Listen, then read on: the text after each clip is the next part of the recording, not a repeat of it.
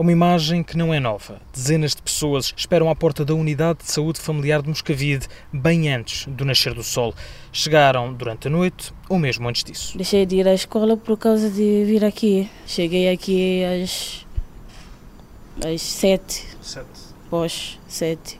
Ontem às sete da tarde? Ontem às 19? Pós.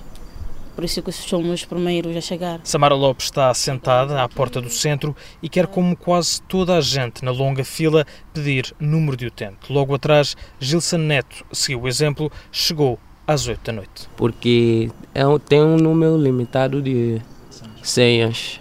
Então decidi vir aqui ontem por volta das 20 para ver se consigo pegar uma das senhas. Há mantas e pequenos colchões encostados à parede e os donos vão acordando com o nascer do sol.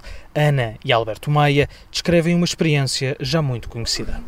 deitado nesse chão aí duro aí, sem, não tem um banheiro pra você poder ir, não tem uma água pra você beber. Complicado. Frio, né?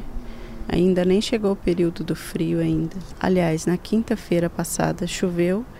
Estávamos aqui embaixo de chuva. As portas abrem horas depois e as senhas esgotam muito antes de chegar ao final da fila, o que obriga pessoas como Beatriz Maciel a tomar o assunto nas suas próprias mãos. Mas eu vou ainda solicitar o livro de reclamações e, enfim, horrível essa situação, né? As pessoas aqui ten- tendo que chegar às sete horas do dia anterior para poder conseguirem um lugar na fila. E do centro de saúde pedem às pessoas que cheguem um pouco mais cedo e há quem espere 12 horas na fila para ter acesso a uma senha.